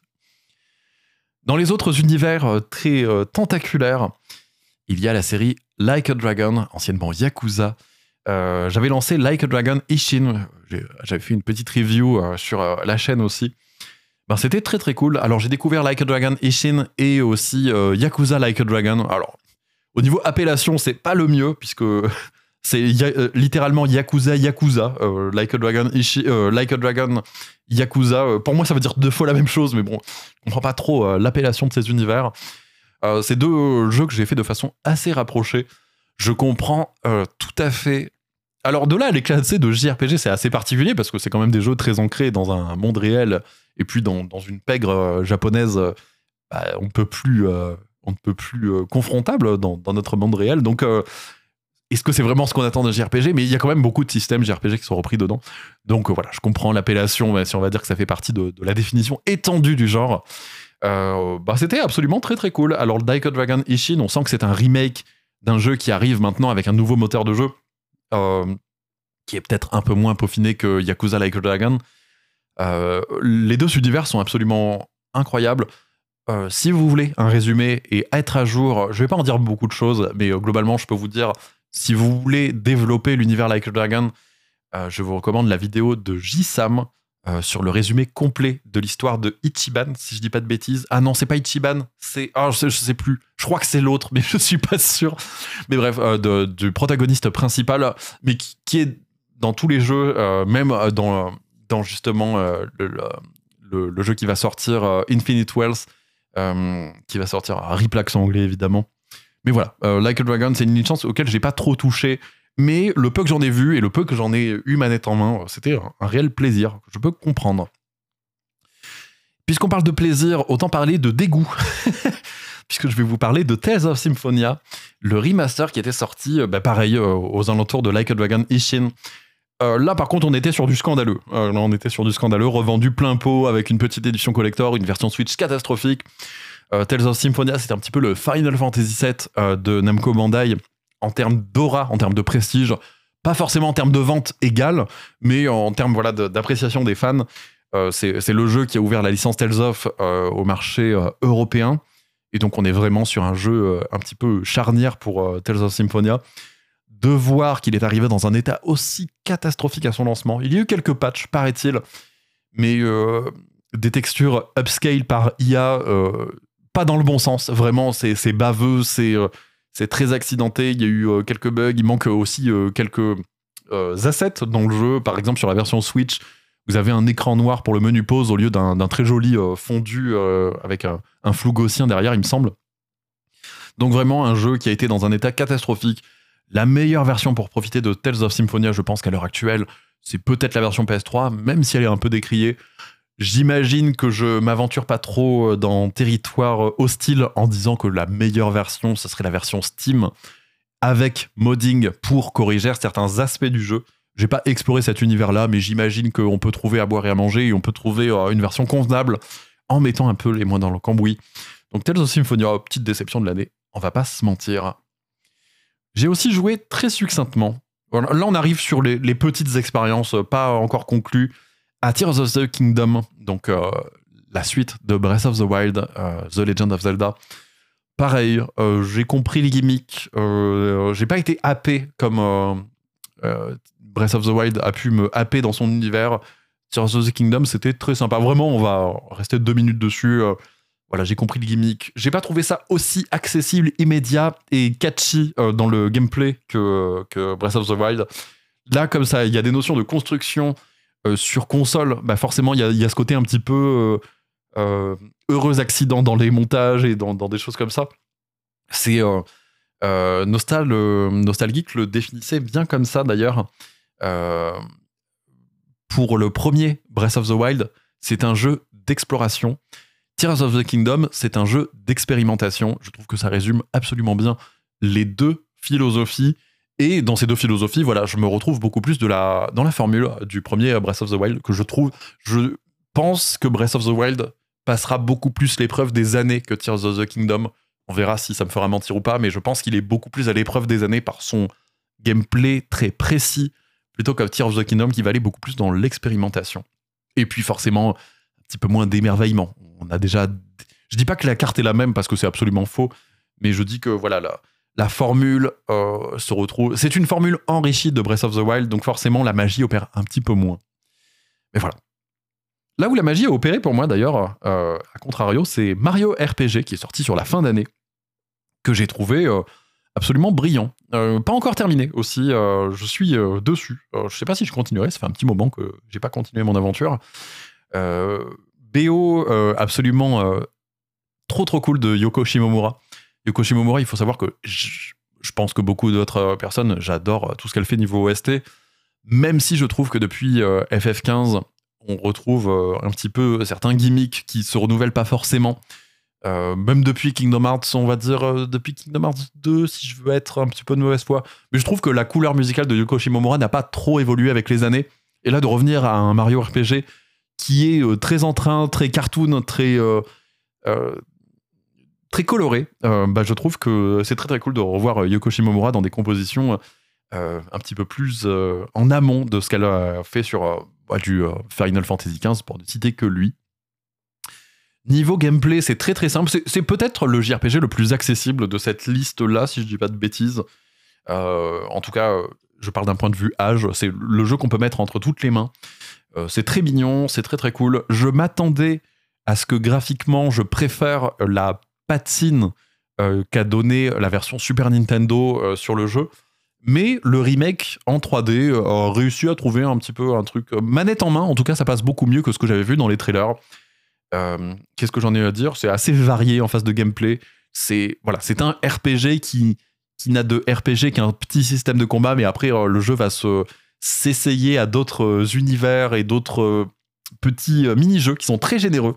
Donc vraiment plutôt apprécié ce petit Mario RPG que j'ai très très hâte de continuer et qui, je rappelle, est disponible en version française pour la première fois, hormis le travail, si je dis pas de bêtises, d'atelier traduction qui a été un travail officieux des fans pour proposer la version euh, Super Nintendo en français. Là, on est sur une version officielle et c'est extrêmement cool de voir. Euh, donc voilà, si vous voulez l'acheter en magasin et soutenir un petit peu cette démarche, c'est maintenant ou jamais.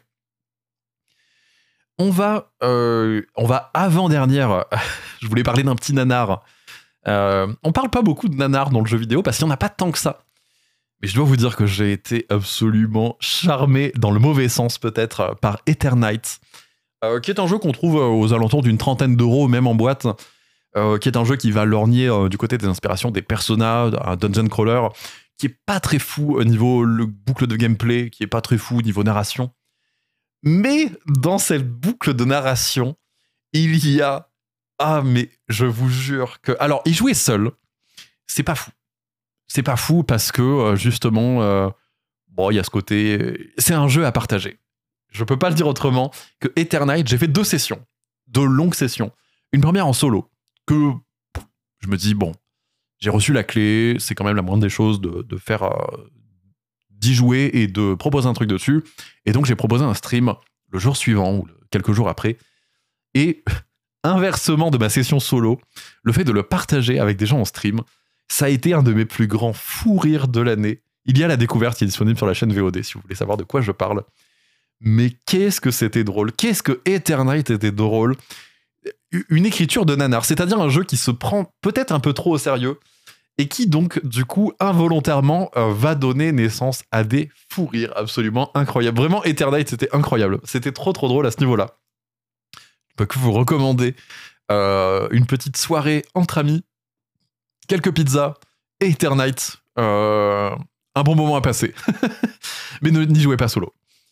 Et puis on va terminer sur le dernier jeu de cette sélection avant de passer euh, au personnel, à ce qu'on attend des futurs projets à 2024 et, et tout ça. Le dernier jeu de cette sélection qui a été un jeu que je n'ai pas encore abordé. Et je vais peut-être un peu vous spoiler, mais il sera dans les futurs projets de 2024. Si vous êtes arrivé jusque-là dans ce podcast, je me permets euh, quand même de vous donner euh, euh, une petite récompense si vous appréciez mon contenu. Terranigma est un jeu que je trouve absolument formidable. J'en ai déjà parlé dans d'autres podcasts, mais vraiment, c'est un jeu que j'ai j'ai trouvé ouf dans son approche. Peut-être un gameplay qui a un peu vieilli, parce que Terranigma s'articule dans, deux grandes phases de gameplay et la transition entre les deux grandes phases de gameplay va pas forcément s'accompagner d'explications, donc c'est assez difficile à, comprendre. Jeu qui était sorti dans les années Super Nintendo par Quintet ou Quintet, je sais plus comment ça se prononce, qui fait partie de la trilogie Soul Blazer, qui est une trilogie qui a la même philosophie derrière ces jeux. C'est-à-dire de placer la, la régénération du monde au cœur de son gameplay. Et je trouve ce jeu d'une poésie absolument incroyable. Euh, il faut savoir un truc aussi, la particularité de ce Terranigma, c'est que nous l'avons eu en Europe, euh, évidemment sorti au Japon, mais les États-Unis n'ont pas eu ce jeu. Alors, je crois que c'est dû à Enix qui a fermé sa branche aux États-Unis, d'après ce que j'ai pu lire très récemment. Euh, c'est visiblement dû à. C'était prévu, mais Enix a fermé sa branche. Donc, c'est un jeu aussi qu'on a eu la chance d'avoir, nous, qui va. qui fait aussi suite à la formule traditionnelle qu'on a eue du JRPG jusqu'à, jusqu'avant FF7, c'est-à-dire un jeu qui va émuler The Legend of Zelda. Donc, c'est un action RPG, on va dire, dans, sa forme bah, la plus Zelda possible. On a vu The Story of Thor, on a vu Secret of Mana, euh, voilà, on n'est pas dans du tour par tour, on est dans l'action immédiate et continue. Et Terranigma, euh, sur ce point-là, le fait assez bien. C'est pas du tout les univers qui m'attirent d'habitude, mais la narration et ce côté très euh, métaphorique de toutes nos actions m'a permis bah, d'aller jusqu'au bout de mon aventure. J'ai fait 24 heures de jeu dessus, je crois, 24 heures au complet. alors que j'ai vu passer à certains moments il y a quelques petits mous dans le jeu qui sont peut-être dus bah, à l'âge du jeu euh, et puis euh, aussi, bah, comme j'ai dit, la deuxième partie du jeu, on va aller sur. Je vais vous parler de la narration du jeu pour euh, justement revenir à cette seconde partie. Vous jouez Arc dans une terre que vous pensez être alternative, vous comprenez pas bien. vous êtes dans une terre creuse et par un accident, vous libérez un, un, mâle, ou je, ne sais plus d'ailleurs ce que c'est le début du jeu exactement. vous devez régénérer le, monde par des tours qui sont dans, ce monde creux. Et vous vous rendez compte au fur et à mesure de votre avancée que vous restaurez des continents. Vous restaurez l'Afrique, vous restaurez l'Océanie, vous restaurez l'Europe, l'Amérique, pour ensuite, ça c'est vraiment le, prologue du jeu, pour ensuite être chassé de ce monde creux et vous rendre compte en fait que vous étiez dans le monde intérieur de la Terre et que maintenant vous êtes dans le monde extérieur et que vous devez régénérer, en plus d'avoir régénéré les continents, vous devez régénérer maintenant sa faune, sa flore, euh, l'humanité, etc., etc. Et vraiment, je trouve, forcément, les concepts sont très abstraits. Vous, euh, physiquement, c'est pas possible de régénérer l'humanité. Vous comprenez bien que c'est très métaphorique à chaque fois. Et je trouve ce jeu d'une poésie absolument incroyable, dans un message écologique euh, qui est assez récurrent, paraît-il, dans cette trilogie de jeux, et que je trouve très bienvenu, évidemment, en 2023. Et vraiment, j'ai apprécié mon aventure. Alors je le redis, ça sera euh, un des gros segments. J'espère pouvoir sortir cette vidéo en janvier. Si vous avez écouté ce podcast jusque-là, vous êtes des vrais et vous avez des informations exclusives, incroyables, euh, sur euh, ce qui arrive dans ce contenu. Terranigma qui sera grosse analyse que j'ai envie de faire. Et c'est pour ça que je me le suis un peu gardé, que j'en ai pas forcément parlé partout. Mais voilà. Terranigma sera une des grandes euh, vidéo que j'ai envie de réaliser, qui fera suite à beaucoup d'autres vidéos, qui fera un peu suite à la vidéo Xenogears dans, dans la, structure, on va dire. Et puis, euh, terminons peut-être un petit peu sur, euh, sur l'état du jeu vidéo et de ce qu'on en attend en 2024. Alors évidemment, comment ne pas parler On, l'a déjà succinctement parlé avec, succinctement évoqué avec Baldur's Gate 3. c'est une année aussi qui est assez triste dans les licenciements, en termes de licenciements dans le milieu du jeu vidéo. Euh, il faut savoir un truc aussi, c'est qu'on est sur une année absolument record en termes de profit qui fait suite aux années absolument démentielles euh, qui euh, étaient bah, les années Covid, tout simplement. Tout le monde était enfermé chez soi, donc c'est pas très dur d'avoir des bénéfices quand on est dans du divertissement et que les gens cherchent à se divertir de chez soi. Forcément, ces bénéfices absolument anormaux ont bah, nécessité toujours dans une notion d'actionnariat, bah, des bénéfices encore plus grands l'année suivante, alors que c'est difficile de reproduire un contexte assez exceptionnel. Comment reproduire ce bénéfice-là? Bah, Il suffit de se délester de son personnel en fin d'année pour virtuellement euh, gonfler son chiffre d'affaires et pour pouvoir flatter l'actionnaire. Donc voilà, euh, on, continue un petit peu une note assez négative. Euh, il en faut, je pense. Il faut être aussi au courant. Si on aime le jeu vidéo, il faut aussi être conscient de ses torts et de ses travers. Voilà, il y, a beaucoup de choses que je cautionne, cautionne pas dans le jeu vidéo. On peut parler du, du, marché gris des clés sur certains sites. On peut parler de la direction absolument catastrophique de Activision Blizzard euh, de, tout ce qui a fait scandale autour, de tout le, feuilletonnage que nous avons euh, vu sur euh, YouTube, Twitch et de toutes ces analyses de comptoir. Bref, il y, a beaucoup de choses que forcément je cautionne pas. Et je pense que certaines sont assez grandes et assez dures à ne pas mettre en avant pour ne pas les mentionner. Donc le licenciement dans le jeu vidéo et ses bénéfices absolument anormaux, il va falloir que l'industrie s'apaise un petit peu là-dessus. Euh, si elle veut perdurer, parce qu'on ne va pas pouvoir licencier ad vitam aeternam pour maintenir ses bénéfices, il va falloir accepter aussi que certaines années, mais là, évidemment, c'est une, euh, c'est une lettre qui s'adresse à personne. Euh, voilà. Si vous écoutez ce podcast actionnaire, voilà, maintenant, stop les bénéfices, attention à l'argent. évidemment, Tetril résout les problèmes comme ceci. On va parler un petit peu quand même des jeux que j'attends pour l'année 2023, 2024, 2023, j'en attends plus grand chose. Euh, il y a, euh, on va dire, un, deux, trois, quatre, euh, cinq grands jeux qui feront l'année 2024 pour moi. Le premier, c'était la petite surprise de fin d'année au Game Award, un trailer pour Vision of Mana, un titre principal de la série des Mana qui a l'air qui n'est pas un remake, qui n'est pas un jeu mobile, et qui a l'air d'être dans un état plutôt, plutôt sympa. qui fait. Alors j'ai l'impression, suite à Secret of Mana. En tout cas, c'est ce que ça laisse sous-entendre. On verra, c'est peut-être absolument faux, mais ça a l'air de faire suite, et ça serait pas illogique au vu de la popularité, peut-être euh, même au suite euh, du remake, qui n'était pas le plus beau, mais euh, celui du remake quand même. Division of Mana, qui est dans un, une palette artistique que, j'aime beaucoup, un enrobage que je trouve euh, cool, qui est pas forcément un triple A. Et c'est peut-être, je pense, aussi euh, ce que Square Enix a trouvé euh, de plus nous baigner dans une opulence de jeux et de titres qui veulent rien dire, comme Various Dev Life ou des, des, jeux avec tous des titres absolument générés par IA, tellement ils sont absolument bizarres. Vision of Mana, c'est peut-être ce que j'attends d'un jeu Square Enix, c'est un jeu à plus petit scope, un petit peu comme ce qu'a fait d'ailleurs que j'ai absolument pas évoqué d'ailleurs. je me rends compte que j'ai absolument pas parlé euh, de euh, Star Ocean 2 remake que j'ai adoré, qui, fait partie de mes jeux de l'année. J'ai absolument oublié de le noter sur ma fiche. Bon, que j'ai adoré, vous avez une critique sur la chaîne. Bon, désolé, euh, on n'aura pas évoqué le cas de ce Star Ocean 2, mais je pense que j'ai absolument tout dit de toute façon dans ma critique, qui est disponible sur la chaîne.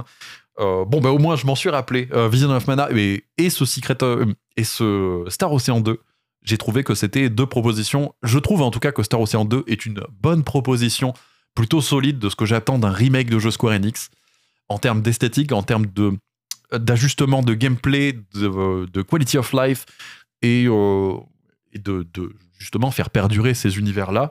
C'est ce que j'attends aussi de ce Vision of Mana, qui n'est pas un remake ni un remaster, mais en termes d'ambition, euh, on va dire, euh, d'ambition, euh, d'ambition tout court. Je, ne sais pas quoi dire. En termes d'ambition euh, générale, de termes de vente et tout ça, Vision of Mana me paraît euh, assez correct là-dessus. Donc c'est un jeu que j'attends pas mal pour l'année 2024.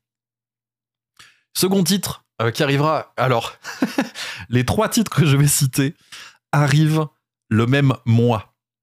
RIP votre. Si vous avez des congés à poser et si vous cherchez un mois pour les poser, je peux vous suggérer le mois de février où Grand Blue Fantasy, Persona 3 Relink arrive le même jour, s'ils ne sont pas décalés, mais je crois que c'est le même jour, et la fin du mois annoncera Final Fantasy VII Rebirth. Donc, comment dire que ça va être une année un petit peu compliquée? Euh, Ça va être un mois de février très compliqué, c'est le mois le plus court de l'année en plus. Donc, vous avez Grand Blue Fantasy Persona 3 Relink, euh, Grand Blue Fantasy qui fera euh, sa première incursion sur le jeu solo. Alors, euh, paraît-il, j'ai vu des rumeurs sur comme quoi ce serait un jeu service et tout ça. J'avoue que depuis ma vidéo sur Grand Blue Fantasy, j'ai pas euh, exploré davantage l'univers. j'en attends, pardon, j'en attends pas grand chose en termes de. Je me spoil pas pour justement préserver la surprise. Dans mes attentes, j'espère quand même avoir un meilleur Tales of Arise que je n'ai eu avec Tales of Arise justement dans le sens univers coloré, aventure un petit peu, peut-être un petit peu niaise, mais euh, qui marche bien au niveau de l'entrain de ces personnages et tout ça. Donc voilà, moi c'est l'attente que j'ai sur Grand Blue Fantasy qui sortira le 1er février aux côtés de Persona 3 Relink. Encore une fois, c'est bien, ça sera pas du, tout deux jeux chronophages. Euh, Persona 3 Relink, je pense que je le mettrai de côté dans un premier temps. Mais on verra, je suis toujours euh, voilà, à l'affût. On surveillera, peut-être qu'on en fera un stream découverte, euh, même si les personnages se prêtent pas trop à un style de, de, découverte en stream. Et en tout cas, pour juger de la qualité narrative de ce Persona 3, encore une fois, j'ai fait une vidéo aussi sur tout ce qu'on pouvait attendre, qui synthétisait tout ce qu'il y a, ou tout ce qu'il n'y a pas dans ce Persona 3 Reload. Donc voilà, j'espère que ça vous plaira si jamais vous lancez un visionnage. Et évidemment, alors là, on est sur les deux grandes attentes. Final Fantasy Rebirth, dont je vous ai parlé, et puis l'autre jeu mystère, mais est-ce vraiment un mystère? Final Fantasy Rebirth, évidemment, euh, je pense que ce sera la, grande attente, en tout cas de début d'année. quoi dire dessus qui n'a pas été dit ou que je n'ai pas envie de me spoiler, mais ça a l'air d'être un jeu absolument. Les trailers parlent d'eux-mêmes au niveau de la générosité du contenu, au niveau de, ce qu'on pourrait attendre de, de ce jeu.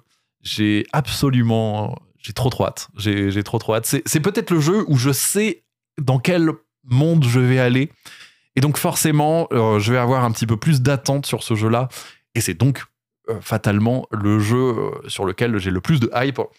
Et quand on voit la qualité des trailers, et quand on voit les retours des gens, et quand on sait quelle portion du scénario de Final Fantasy va être adaptée par rapport au premier, au remake, qui était quand même plus petit, là on est quand même sur un pan du jeu qui a l'air absolument on parle d'une centaine d'heures de jeu, mais encore une fois, ça c'est des chiffres un peu officiels qui ont forcément été un peu gonflés.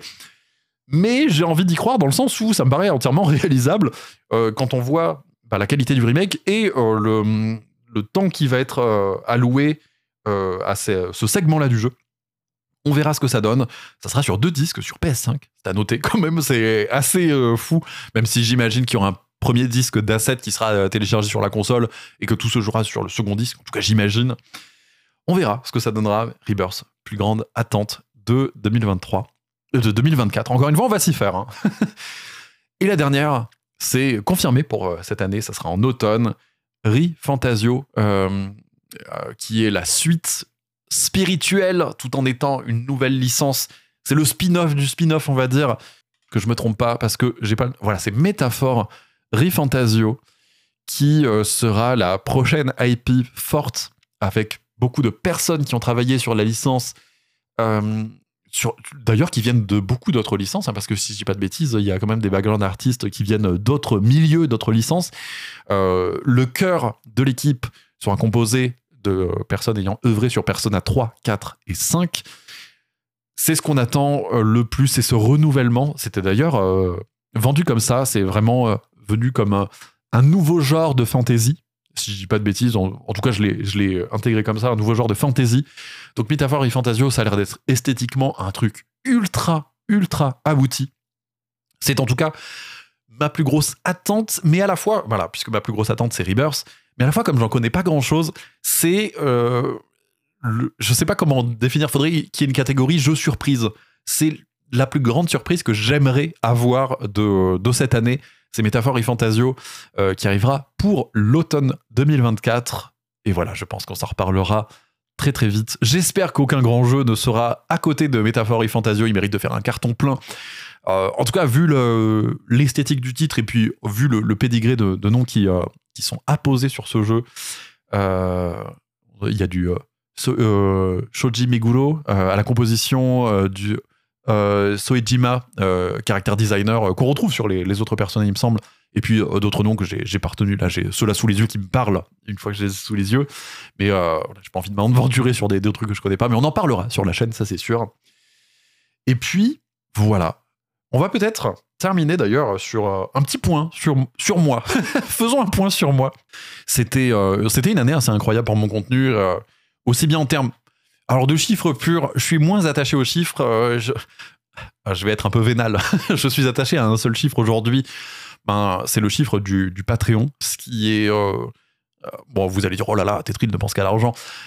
sachez que pour les personnes qui ne me connaissent pas, je vis de mon contenu actuellement à temps plein. Je, suis actuellement dessus, vraiment, je ne fais pas autre chose à côté. Je n'ai pas une autre activité.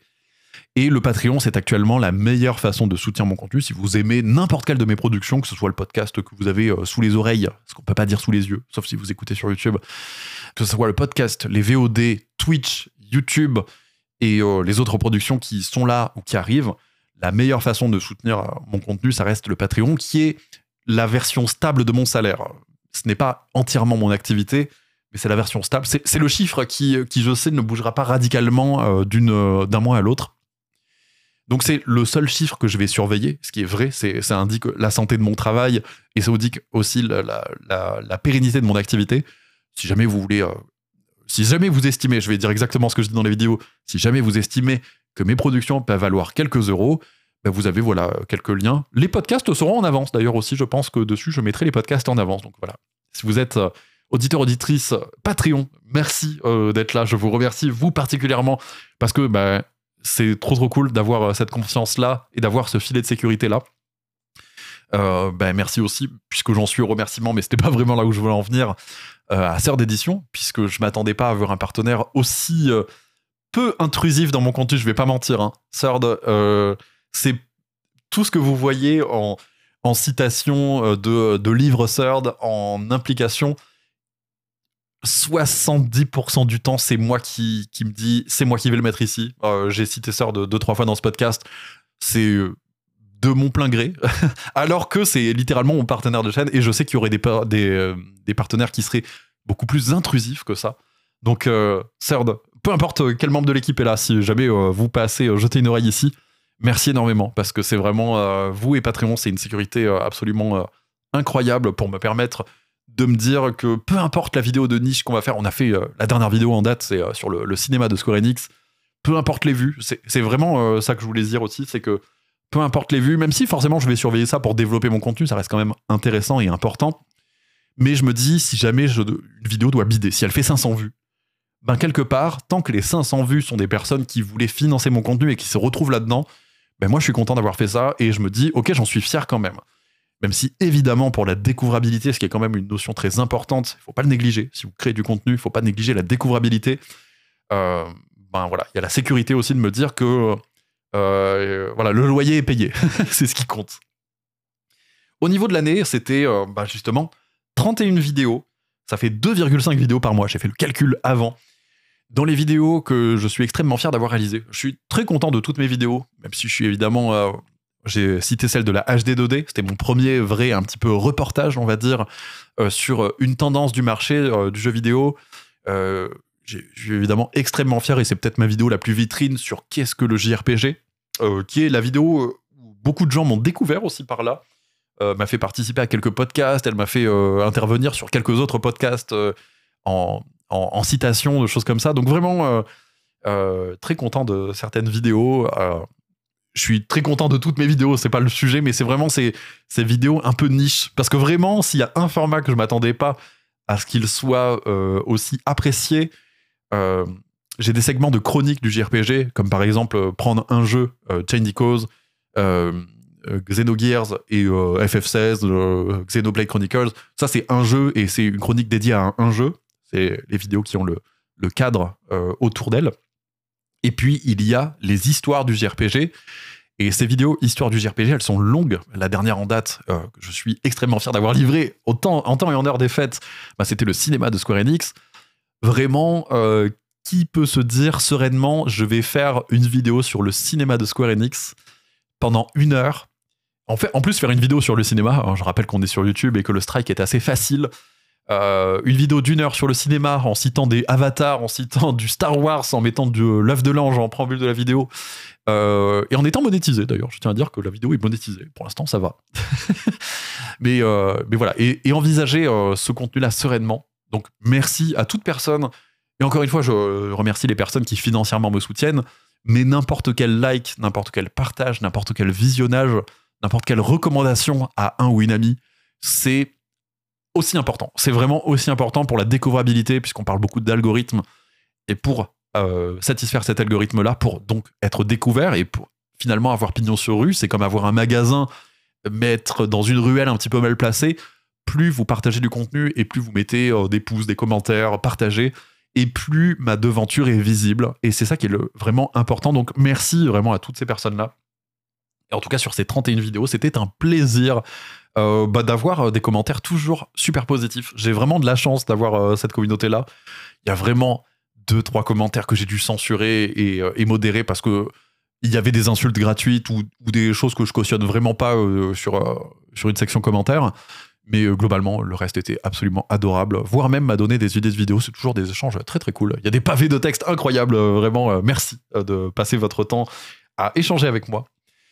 Il y a aussi la chaîne VOD que peut-être vous connaissez un peu. Si vous êtes sur la chaîne de podcast, déjà vous connaissez peut-être la chaîne VOD parce que ça veut dire que vous êtes dans une strate. Il y a l'iceberg Tetris et vous êtes dans une strate encore plus basse avec le podcast.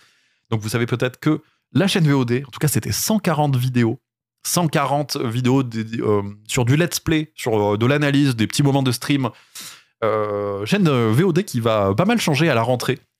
Je peux vous le dire ici, je pense qu'on va aussi faire un rendez-vous à la semaine de, bah de justement analyser les trailers un petit peu qui sortent. Alors ça sera pas, j'ai pas envie du tout de marcher sur le copain Koryu qui fait absolument un boulot formidable avec le journal du JRPG, qui fait euh, chaque mois ça. D'ailleurs, je vous recommande très chaudement son contenu au passage. Mais de faire un petit euh, point chaque semaine de notre côté, qu'on ait un petit suivi de l'actualité de notre côté, et qui m'aidera et me forcera, entre guillemets, à mettre sous mes yeux les trailers des choses qui sortent, et comme ça avoir une espèce de connaissance de l'actualité. Voilà, sur la chaîne euh, VOD, il y aura ça chaque semaine. On verra, j'estime une rentrée autour de la première semaine de janvier. Je ne sais pas encore quand.